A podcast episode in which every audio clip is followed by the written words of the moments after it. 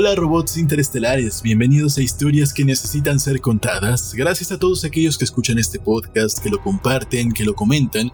Para quienes vienen de Evox, Spotify o cualquier plataforma para escuchar, me apoyaría mucho que además de suscribirse ahí, se suscriban a través de youtube.com diagonal Ernesto H. de la Vega y también pueden unirse a la pequeña comunidad del grupo de Facebook Club del Unicornio. Sobre todo, mándenme historias, historias de cualquier género, historias que, como lo dice el nombre, necesitan ser contadas. Seguimos con historias de los amigos de Asimo. Esperemos que pronto tengamos historias de los amigos de Ernesto y nos manden aquello que ustedes quieran contarnos.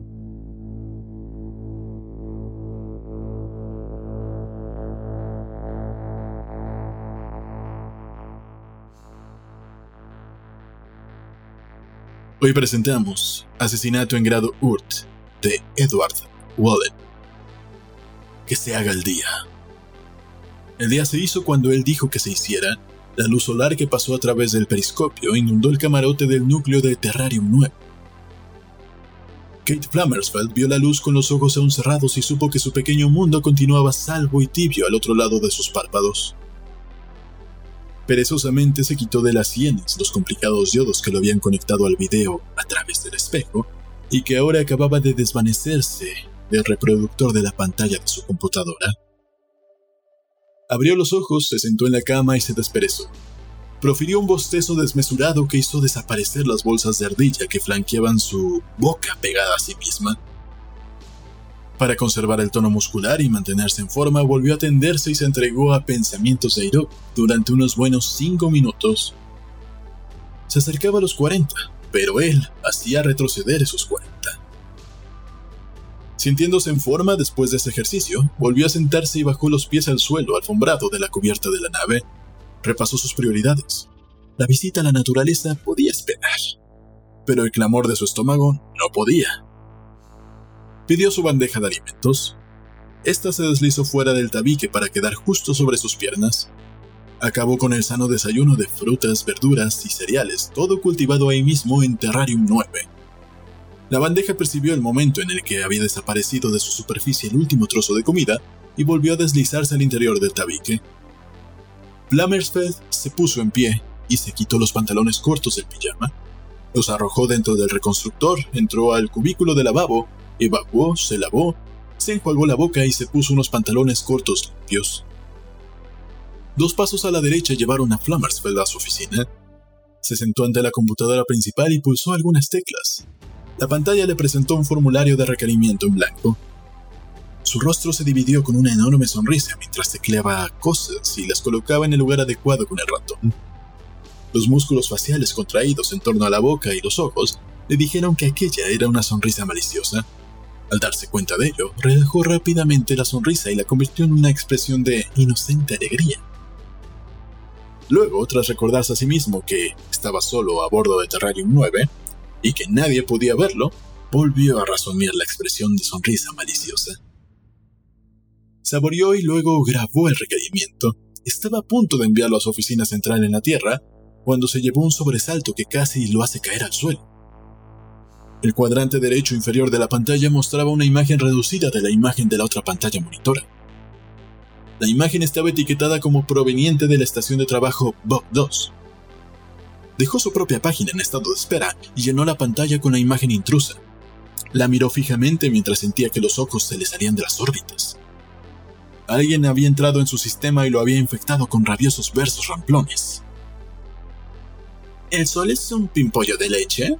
¿De dónde proceden las sombras sobre mi rostro? Porque el cielo es tan verde como la sangre. ¿Quién ganará la carrera de la Reina Roja?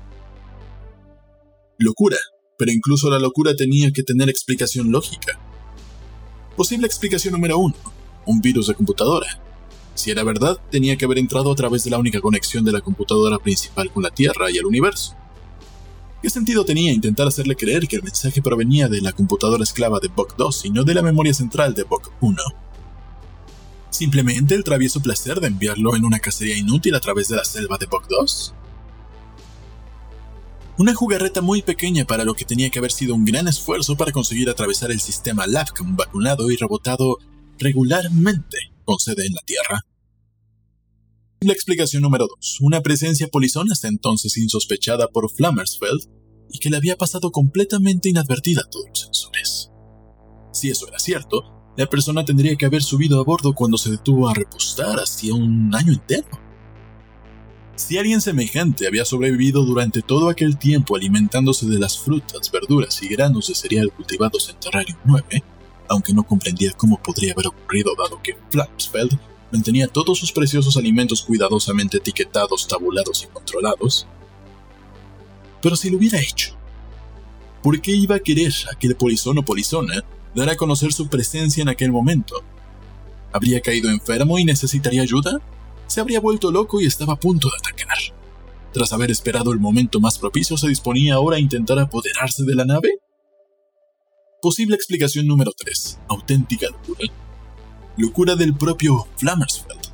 ¿Era posible que él mismo hubiera programado la aparición de aquella imagen? Digamos, mientras experimentaba en sueños con a través del espejo. Le habría afectado el cerebro, la fiebre de camarote, trastornándole la cordura. Mientras miraba la pantalla, la imagen cambió. Apareció otro verso, letra a letra, lentamente, trabajosamente, como si unos dedos torpes y vacilantes lo estuvieran escribiendo en tiempo real. Cuando Adán cavaba, ¿fue entonces cuando me creaban? Cuando Eva y Lo fue entonces cuando comencé yo?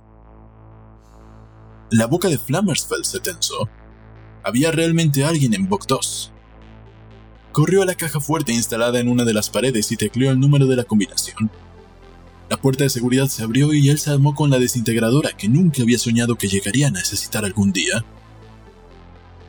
La Terrarium 9, que seguía una órbita baja en torno a la Tierra, era una seis boca, seis esferas concéntricas construidas según el principio geodésico de R. Buckminster Fuller. Un pseudo agujero negro emplazado en el centro le confería gravedad terrestre a la esfera más interior, y la tracción calibrada disminuía hasta la inexistencia en la esfera más exterior en la que se hallaba el laboratorio de gravedad cero. Podía accederse a él por la escalerilla y el ascensor. La Terrarium 9 era lo suficientemente grande como para hacer que las escalerías norte y sur fuesen prácticas y eficaces. El ascensor ligeramente inclinado para evitar el pseudo agujero negro corría a lo largo del eje, desde una escotilla polar a la otra, la caja del mismo tenía asideros para facilitar la orientación, o más bien, la borealización o australización. La estación de trabajo Bok 2 estaba en el hemisferio norte. Flammersfeld se encaminó hacia el ascensor y cuando se disponía a dar el primer paso al interior del mismo, cambió de opinión. Tecleó el panel del ascensor para que subiera hacia el norte, a Bok 2, pero lo programó para que se retrasara 5 minutos. Retrocedió apresuradamente por las planchas de la cubierta geodésica suavemente curvadas hacia la escalería sur y subió velozmente por ella hacia la escotilla. Si alguien acechaba en espera de que Flammersfeld saliera del ascensor y si ese alguien mantenía astutamente vigilada la compuerta de la escalerilla norte cercana al mismo, Flammersfeld, al entrar al lugar por el sur, caería sobre aquel alguien por la espalda. Miró su reloj Respiró profundamente y descorrió el cierre de la escotilla. Con el arma desintegradora preparada para disparar, saltó a la inferior gravedad de Bog 2, donde, sobre tierra lunar y con la adición de varios nitratos, las plantas florecían magníficamente. Aterrizó suavemente y buscó refugio en la plataforma de centeno de 10 metros de alto que se balanceaba lentamente. Contuvo la respiración, escuchó el susurro suave de la brisa programada pero no escuchó ningún sonido anormal. Había burlado al intruso. Aparentemente podía desplazarse con seguridad. Atravesó a buen paso de las rechonchas remolachas, enormes endivias, lozanos guisantes y abultadas alubias. En menos de cuatro minutos llegó a las robustas patatas. Ya casi había llegado. La estación de trabajo estaba debajo del enorme nogal que tenía justo delante. Después de aquel, seguían tomates tremendos, prodigiosos pimientos, lechugas descomunales y corpulentas coles. Luego, había una pila de desechos para abonar y después, el ascensor. Lammersfeld anduvo cuidadosamente de puntillas hasta el nogal y espió al otro lado del enorme tronco. Vio claramente la terminal de la computadora. No había nadie ante ella. Las tomateras le bloqueaban la visión del área del ascensor. Flammersfeld se agachó para dar un salto gigantesco. Se aferró con una mano a 5 metros de altura al tallo de una tomatera de 50 metros de alto y se quedó ahí, colgado, mirando a través y por encima de las tomateras mientras el arma desintegradora apuntaba en dirección al ascensor. Escuchó el repentino zumbido del ascensor que comenzaba a funcionar. Aquello debería obligar a quien estuviese emboscado a tomar posición. Desde su posición, Flammersfeld dominaba los macizos de lechugas y coles. Alguien que estuviese acechando tendría que tener desde ahí una visión clara del ascensor y la escotilla norte. Nadie se movió. El ascensor se detuvo y la puerta se deslizó hasta quedar completamente abierta. Flammersfeld buscó alguna agitación en alguna parte. El arma desintegradora buscó en vano con su hocico. No había nadie al acecho. Se quedó ahí colgado mientras el rostro se le enrojecía de furia y frustración. Los tomates eran tan grandes como su cabeza, así que de tan roja que estaba, podría haber sido uno de ellos. Una casa infructuosa después de todo. Con una mueca, guardó la pistola desintegradora en el cinturón de sus pantalones cortos y descendió por la tomatera valiéndose de las manos. Una vez sobre la cubierta se encaminó hacia la estación de trabajo. Metió un pie en un zarcillo de tomatera y tomó nota mental de limpiar los restos y maleza a la primera oportunidad que tuviese. Antes de que se diera cuenta de que el zarcillo era un lazo corredizo, este ya se había cerrado en torno a su tobillo. Antes de que pudiera inclinarse para aflojarlo, se encontró disparado en el aire, donde permaneció balanceándose y rebotando con el pie amarrado con el lazo, cuyo otro extremo estaba atado a una flexible rama del altísimo nogal. Girando los ojos hacia arriba para mirar hacia abajo, descubrió la estaca y el otro extremo cortado de otra rama de tomatera que había estado sujetando la rama a la cubierta. Ahí donde estaba el trampero que había cortado la ligadura. Flammersfeld hizo como si estuviera indefenso. Se debatió y se retorció en la suave brisa mantenida de forma continuada. Hizo que su voz sonara aterrorizada. ¡Socorro! Déjenme bajar, por favor. Sin embargo, el polizón o la polizona, pues Flammersfeld se había decantado a la fuerza por la posible explicación número uno, no dejó ver su cara. Flammersfeld no podía esperar de aquella manera durante mucho tiempo más. Incluso en la ligerísima gravedad de Bok 2, el lazo corredizo le estaba cortando la circulación del pie atrapado. Esperó durante un doloroso minuto más. Luego, al ver que no hacía acto de presencia enemigo alguno, sacó la pistola desintegradora del cinturón y cortó el zarcillo. Mientras caía, apuntó la desintegradora hacia la cubierta y pulsó el botón de retroceso. El ligero efecto contrario enlenteció su caída lo suficiente como para permitirle rodar hacia adelante y amortiguar el golpe. Se puso trabajosamente de pie y gimió al fallarle el pie dormido. Desplazó su peso al pie sano y miró alrededor de sí en busca de otra trampa o incluso de un ataque directo. Levantó la mirada hacia lo más alto de las ramas y el follaje del nogal, pero no vio ninguna silueta o artificio alguno por encima de sí. Apoyó la espalda contra el tronco. Se inclinó para quitarse el lazo del tobillo y vio sobre el suelo algunos fragmentos de hoja de col. Abrió la boca mientras una escalofriante realidad se le hacía evidente. Los labios se le apretaron hasta reducirse cada... Muy bien, ahora ya sabía con qué tenía que vérselas. No se trataba de ninguna de las explicaciones posibles. Era una cuarta, que era probable y dentro de unos pocos minutos sería verificable. Se echó a reír, pensar que aquella pobre criatura miserable los echaba precisamente a él Luego se puso serio. Había subestimado a la criatura. Ni siquiera se le había ocurrido que pudiera ser la responsable de los ramplones versos que habían aparecido en la pantalla de la computadora. Tenía que concederle el mérito a aquella cosa. Muchísimo más de lo que había imaginado. De todas formas, ahora que lo sabía era perfectamente capaz de enfrentarse con la amenaza.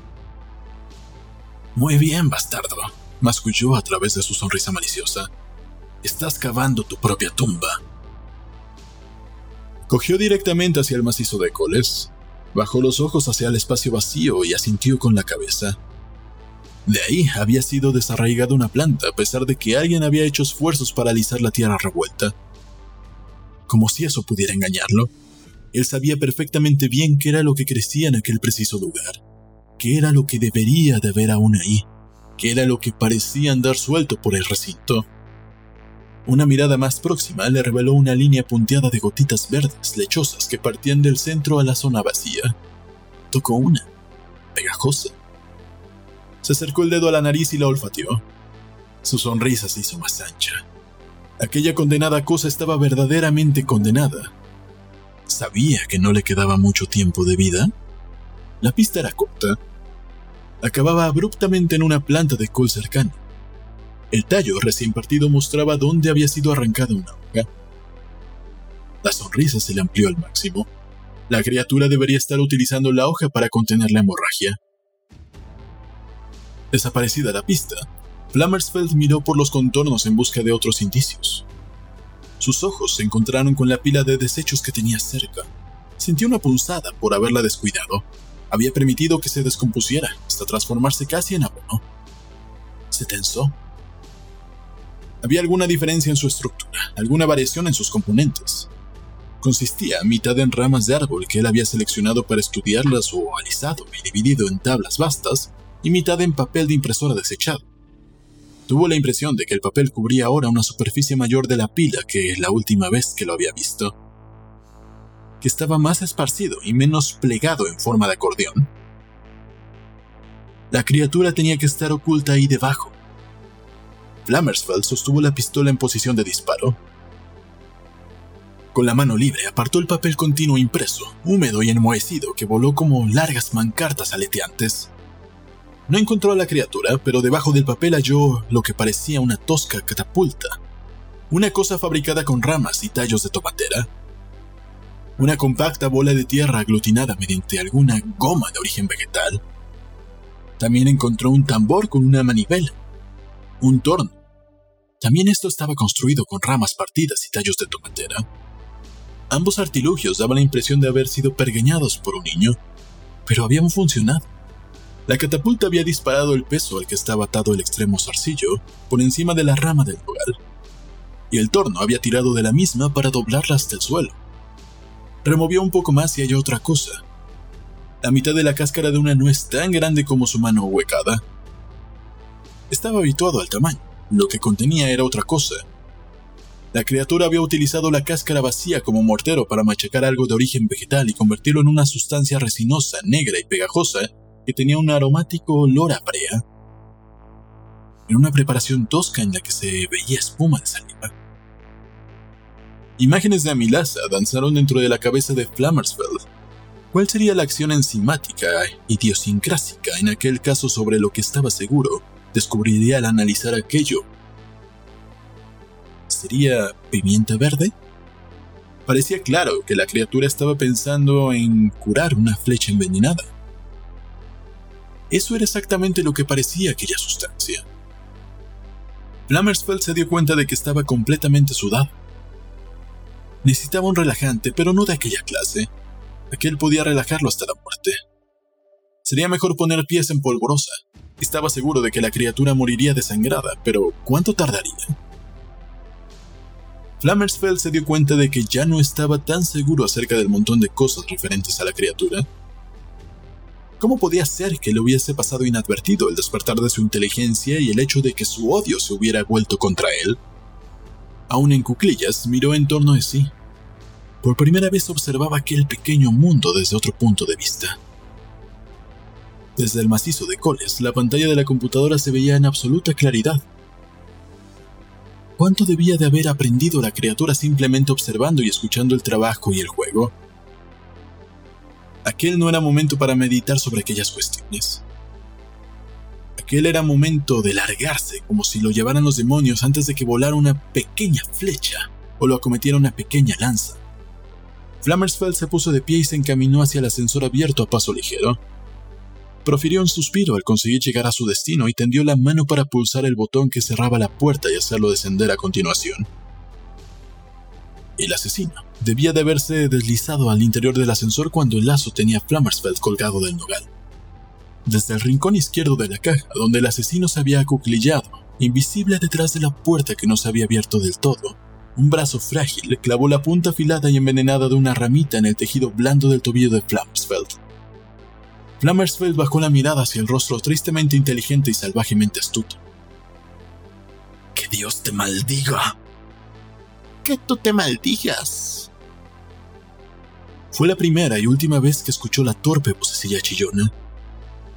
Pero él no estaba pensando en eso, estaba pensando en llegar a la enfermería a tiempo para preparar un antídoto. Con el corazón latiéndole violentamente, pulsó los botones para cerrar y hacer bajar el ascensor. Los ojos se le pusieron vidriosos y no volvió a mirar a la criatura hasta que el ascensor se detuvo y las puertas se abrieron. Entonces apartó a la criatura de su camino con una patada y dio dos pasos tan valientes antes de que sus piernas quedaran tendidas sobre la cubierta. El asesino no pudo contener la hemorragia de sangre verde y poco después siguió a Flammersfeld a través del oscuro umbral al interior de los dominios de la muerte. Pero el asesino había ganado lo que deseaba, venganza y olvido.